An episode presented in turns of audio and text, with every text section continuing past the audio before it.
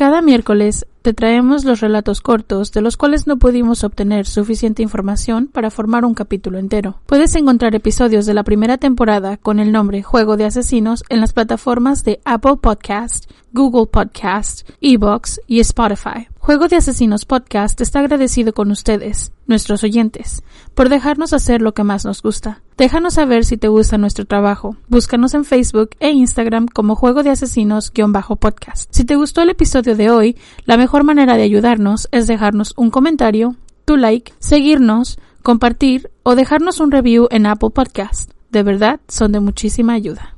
Advertencia. Este episodio contiene material que puede lastimar la sensibilidad de algunas personas, debido a la naturaleza gráfica y explícita de los crímenes de este asesino. Se recomienda discreción. Advertencia. Este episodio puede destruir tu infancia como la conoces. Bueno, si creciste en los noventas. Bienvenidos a Juego de Asesinos.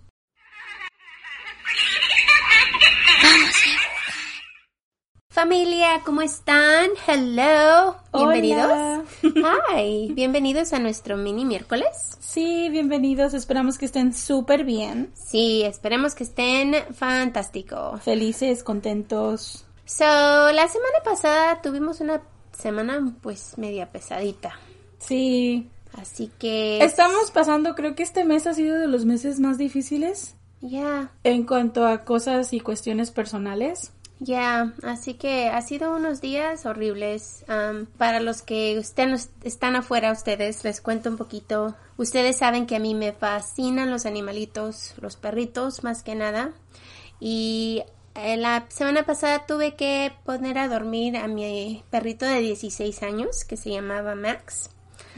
Y fue el miércoles anterior, así que fue un día muy pesado para mí, para toda la familia, porque Max vivió con nosotros, fue mi primer cachorrito, fue mi primer hijo, porque yo trato a mis animalitos como, Como mis hijos. hijos. Y pues sentí muchísimo porque ya estaba grande y pues ya casi no se podía levantar y estaba, pues muchos días tenía En dolor. en dolor. Así Yeah. que decidimos que era mejor ponerlo a dormir y lo extraño muchísimo.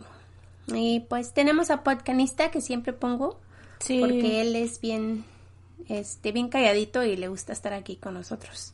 Así que seguiremos con él y luego nuestro fo- foster podcanista que va a estar con nosotros un poquito tiempo y también a él lo he puesto en, en la página de Instagram por si ¿Quieren, ¿Quieren verlo y conocerlo?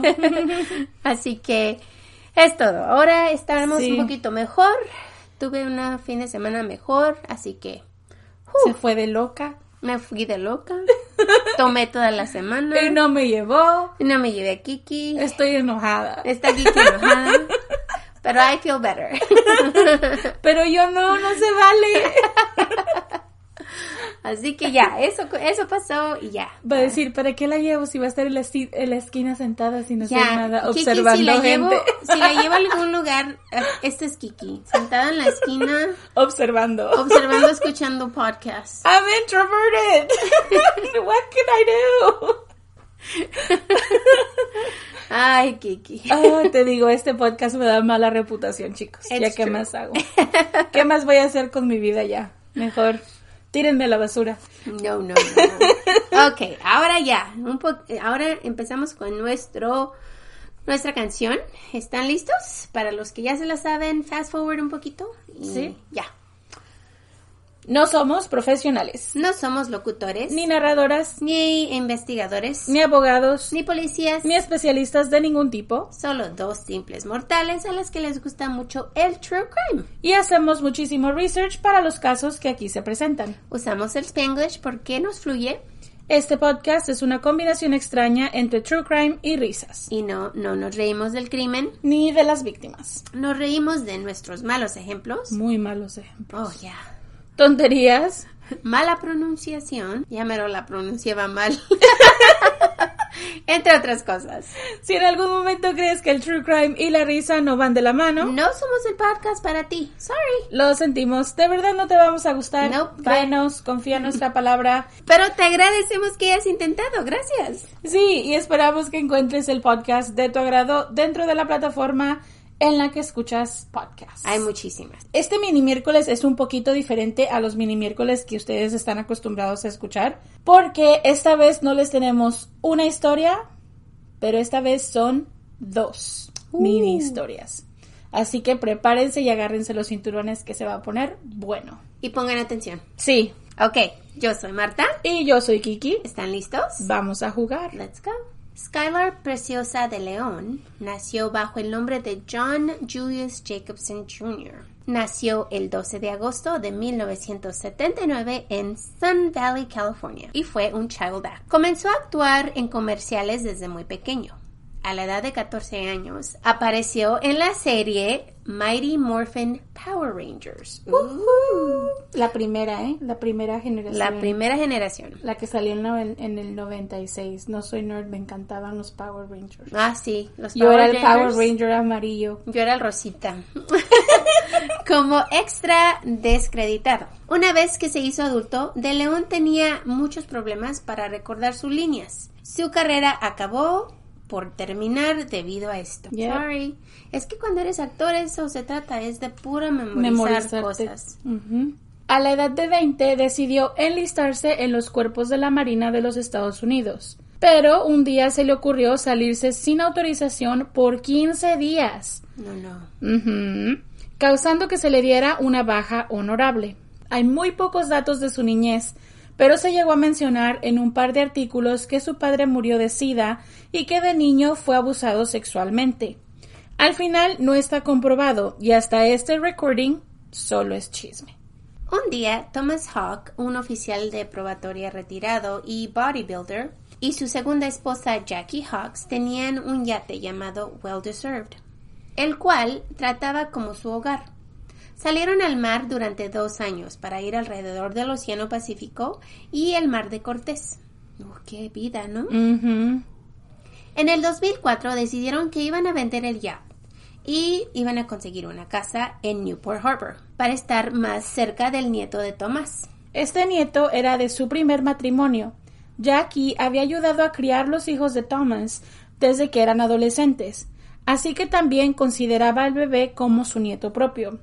Pusieron un aviso para vender el yate, pues era un bote de 55 pies por el costo de 440 mil dólares.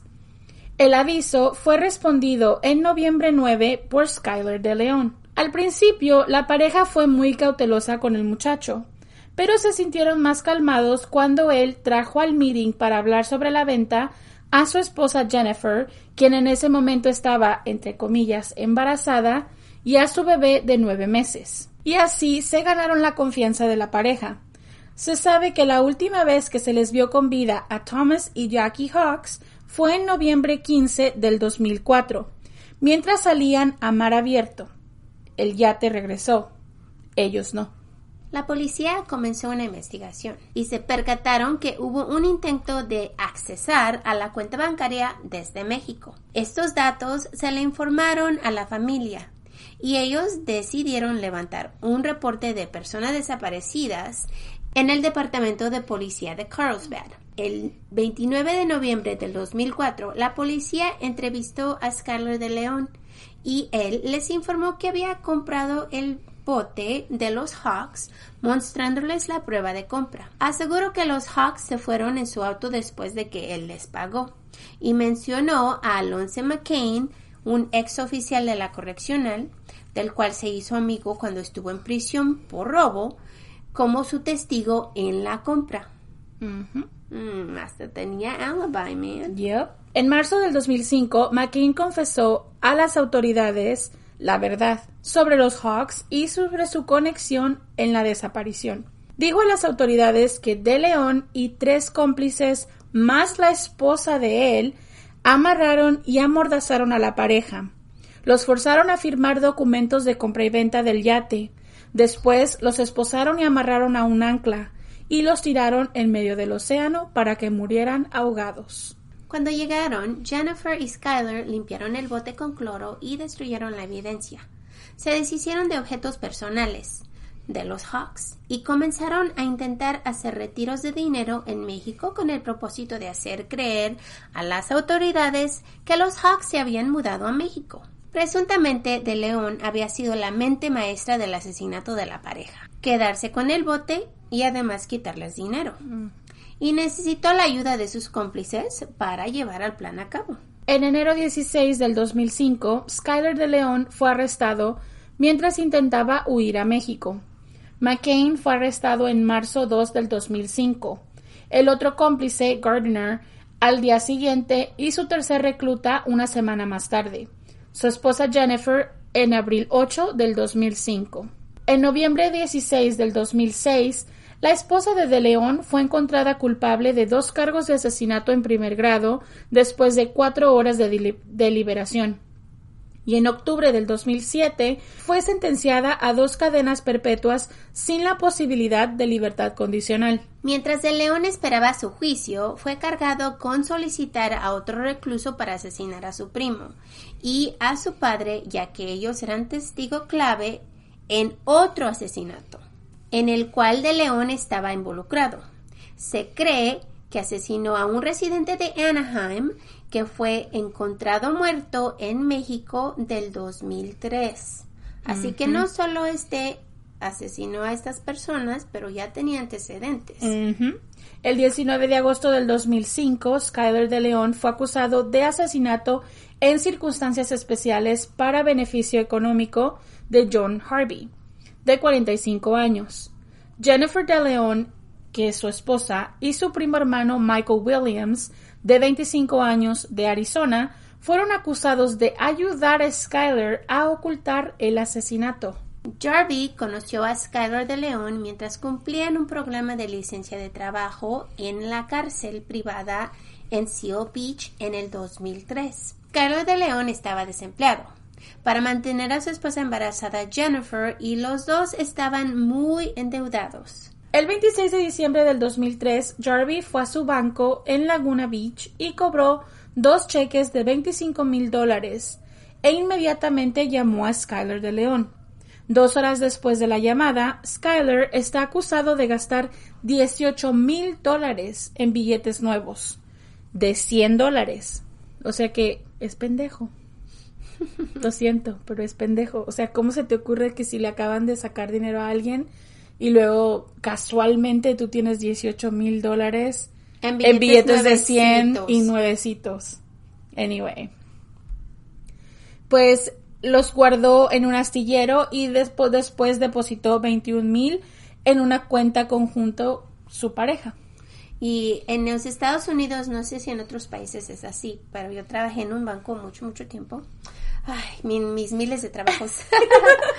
y los Estados Unidos, cuando depositas más de 10 mil dólares, que son 10 mil con un centavo, tienes que, que es 10 mil arriba, tienes que reportar de dónde lo sacaste y cómo lo sacaste.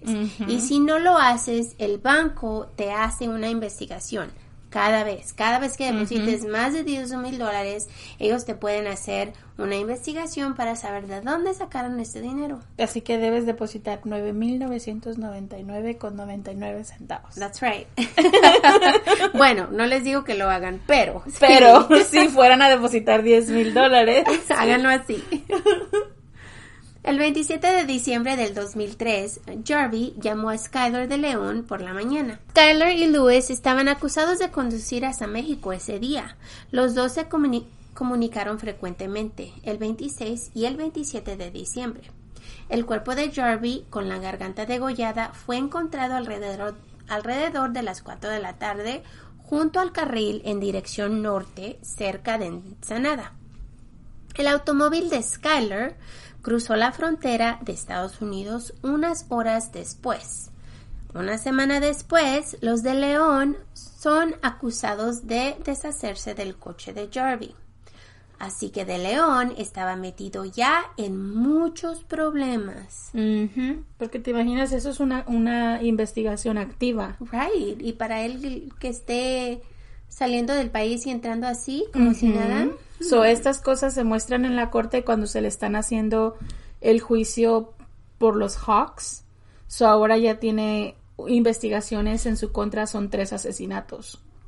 Y acuérdense que cuando salen de la frontera de los Estados Unidos hacia México, probablemente no te van a checar el auto Porque es como lotería, de cuenta, sales, sales, sales, sales y de vez en cuando dicen, ok, hay que checarte a ti, solo porque te ven algo raro. Así que las probabilidad de que lo pararan iban a ser muchísimas, muy, muy, pues, para él buenas, pues.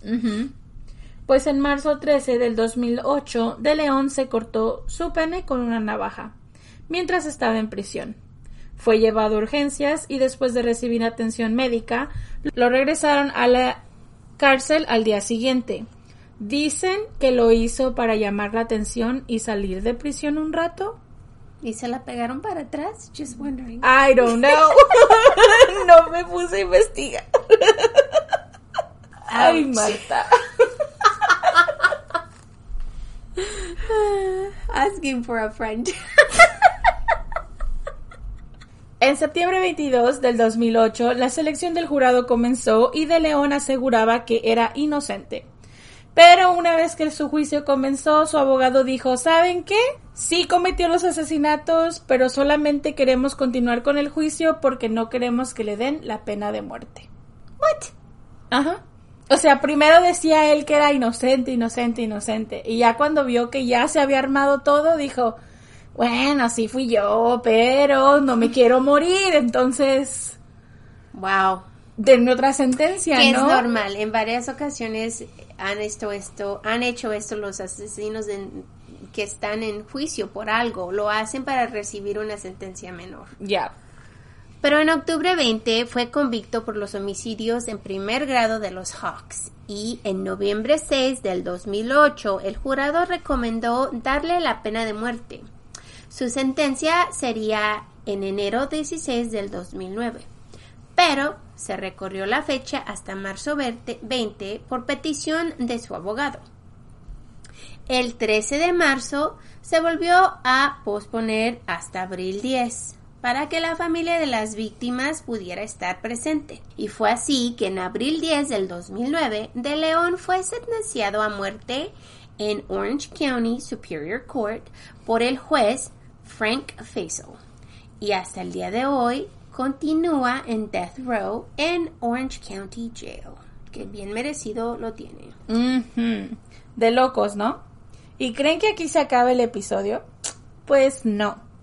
Ya volvemos con la siguiente historia después de estos comerciales. Y ahora continuamos con nuestra historia. Si creían que hasta aquí acaba esto, pues no. Vamos a romper por completo su niñez. Here it goes.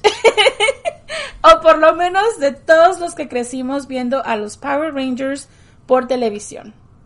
Pues aquí vamos.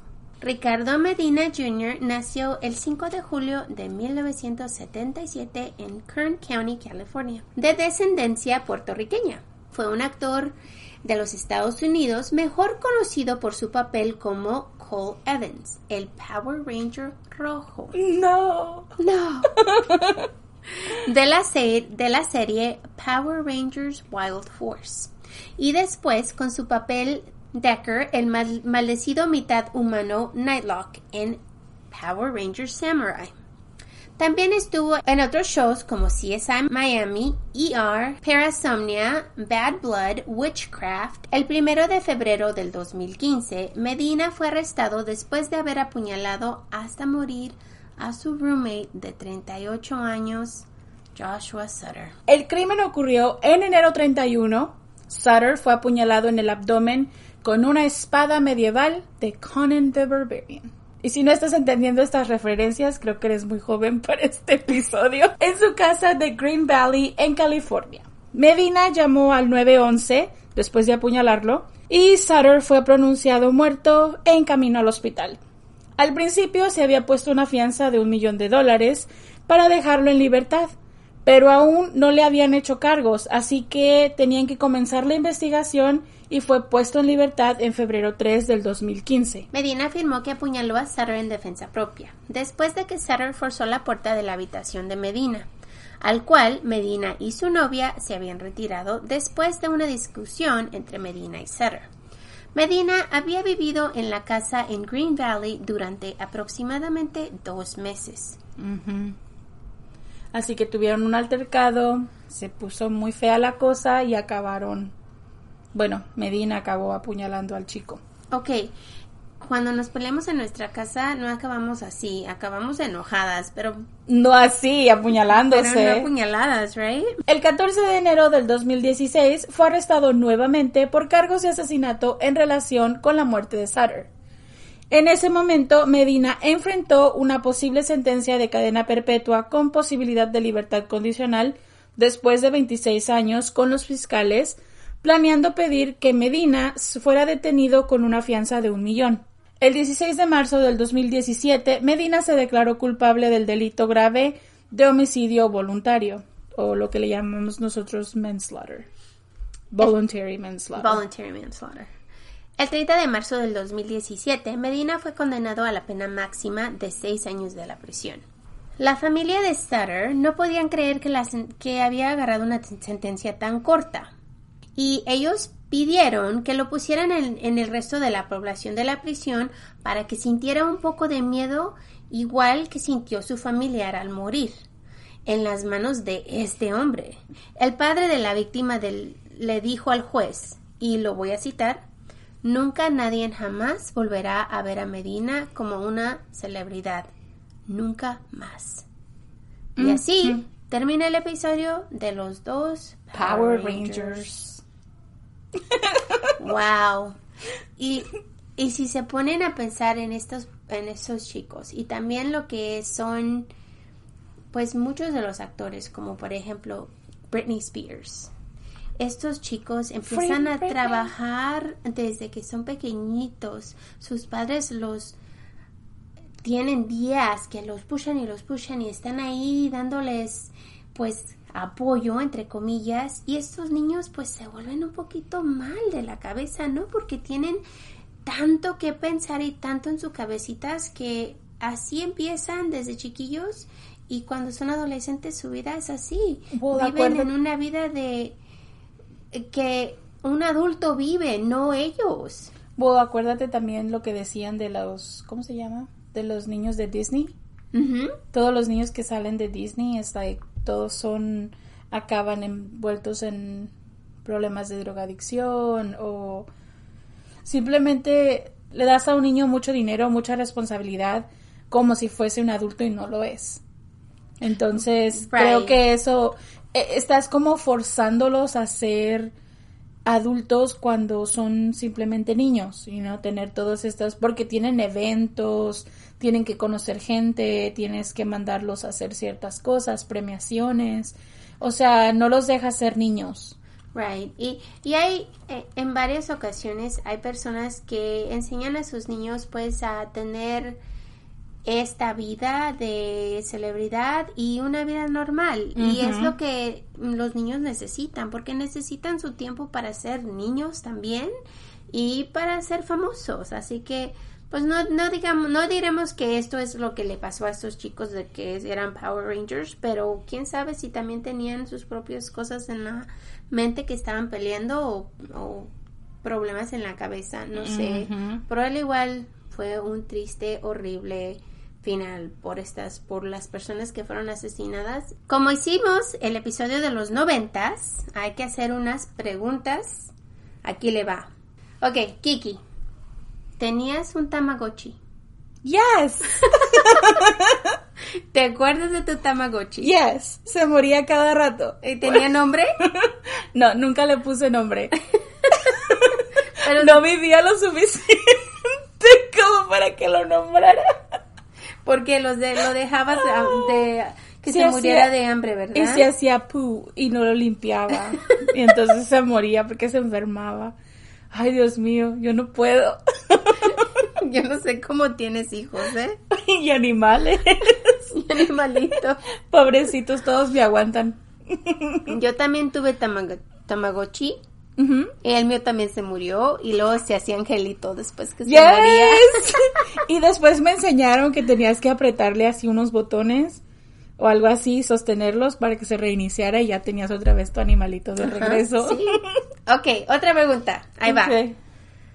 ¿Qué es lo que no te dieron tus padres en los noventas que tú querías. Una cosa que hasta ahorita dices, ay, yo se la pedí por tanto tiempo a mis padres y nunca me la dieron.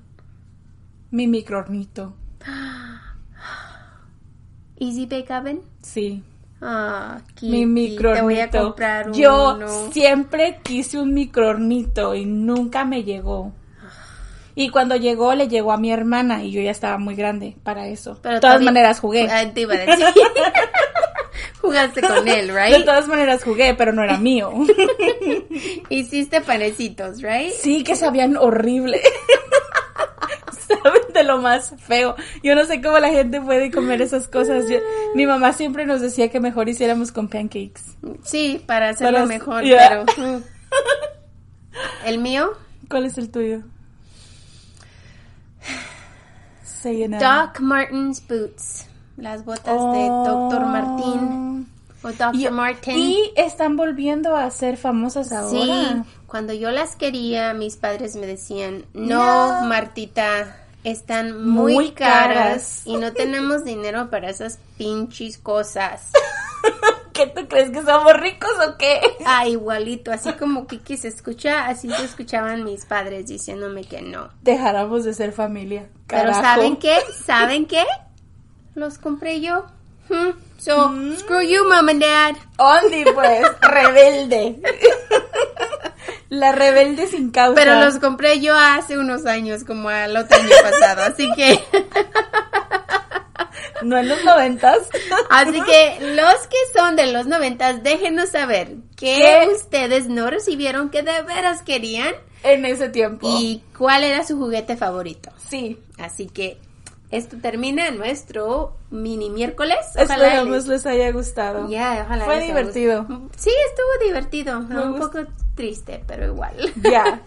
Pero creo que es, es bonito. Bueno, no sé, a mí me da nostalgia los noventas. Ya. Así que gracias por escuchar. Sin ustedes. No estaríamos aquí. Y nos vemos pronto. Hasta luego.